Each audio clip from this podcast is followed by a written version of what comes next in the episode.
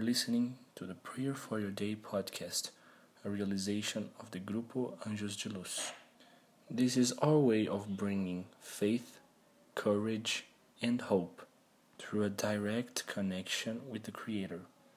My name is Luis, and I'm a medium of the group. The prayer that we share today is Ismael's prayer. Listen and feel peace and healing that prayer provides in the depths of the soul. Ismael prayers. Glory to God in the heights, peace to man on earth. Jesus, good and beloved teacher, sustains your humble sinful brothers in the struggles of this world. Blessed angel of the Lord, open your compassionate arms for us.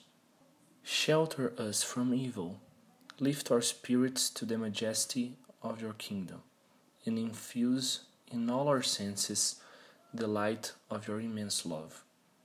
Jesus, by your sublime sacrifice, by your martyrdoms on the cross, gives those who are bound to the heavy burden of matter the perfect guidance on the way and of virtue, the only one for which we can find you. Jesus, peace to them, mercy to our enemies, and receive in your blessed bounty the prayer of the last of your servants. Blessed Thor, beacon of the immortal phalanges, purifies us with your divine rays, wash us of all faults, draw us to your bounties, blessed sanctuary of all loves. If the world with its mistakes, passions, and hatreds spread the path of the thorns, darkening our horizon with the darkness of sin,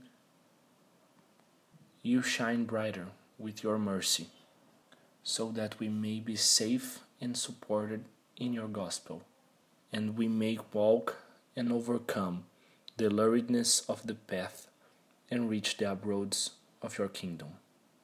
Friend star, beacon of sinners and righteous ones, open your divine bonism and receive our supplication for all mankind.